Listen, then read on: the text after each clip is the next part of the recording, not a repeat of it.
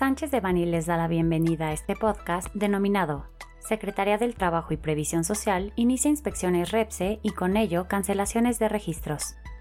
Les recordamos que este material es únicamente informativo, por lo que no puede ser considerado como una asesoría legal. Para más información, favor de contactar a nuestros abogados de manera directa.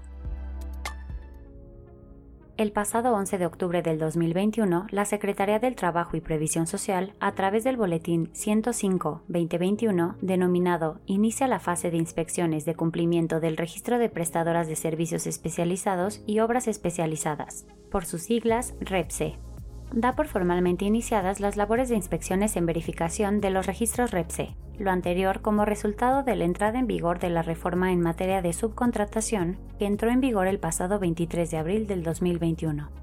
Dicho comunicado establece que no serán inspecciones masivas, sino estratégicas, enfocándose en aquellos registros que en su momento presentaron irregularidades al momento de realizar la solicitud de registro, así como en las denuncias que se realizaron frente a la Secretaría del Trabajo y Previsión Social. De igual manera, se señala que se verificará que la información manifestada por los prestadores de servicios sea congruente y verídica. Alejandro Salfranca, titular de la Unidad de Trabajo Digno de la Secretaría del Trabajo y Previsión Social, ha señalado que a inicios de septiembre, fecha en la que concluyó el registro en el REPSE, 71.000 empresas han concluido su proceso de registro, de las cuales solo a un pequeño número de solicitantes se les ha negado, no obstante lo anterior, se han comenzado a presentar numerosos casos en los que la Secretaría del Trabajo y Previsión Social ha optado por cancelar los registros REPSE de prestadores de servicios especializados como consecuencia de las visitas de verificación que comienzan a realizar la dependencia en línea con lo señalado en el boletín. Por lo anterior, resulta imperante recalcar que no contar con el registro REPSE puede detonar contingencias laborales, las cuales pueden ser una multa de 2.000 a 50.000 veces la unidad de medida y actualización, actualmente de 179.240 a 4.481.000 pesos mexicanos. La misma sanción se aplicará al prestador de servicios especializados o que ejecute obras especializadas sin registro ante el REPSE, o también para quien reciba los servicios. Lo anterior sin considerar las repercusiones desde la perspectiva fiscal, como la no deducibilidad y acreditamiento de los pagos generados para efectos de impuesto sobre la renta e impuesto al valor agregado,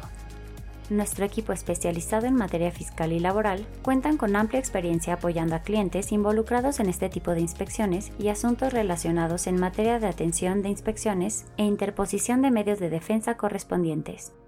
Nos ponemos a sus órdenes para asistirlos en relación con las estrategias y alternativas legales que mejor protejan sus intereses comerciales. Este contenido fue preparado por Alfredo Kupfer Domínguez, Guillermo Villaseñor Tadeo, Fermín Lecumberri Cano, Emilio García Vargas y Eduardo Barreira Reynoso Monterrubio, miembros del Grupo de Práctica de Laboral, Seguridad Social y Fiscal. Para cualquier duda o comentario sobre este material, favor de contactarnos directamente o visite nuestra página www.sanchezdevani.com.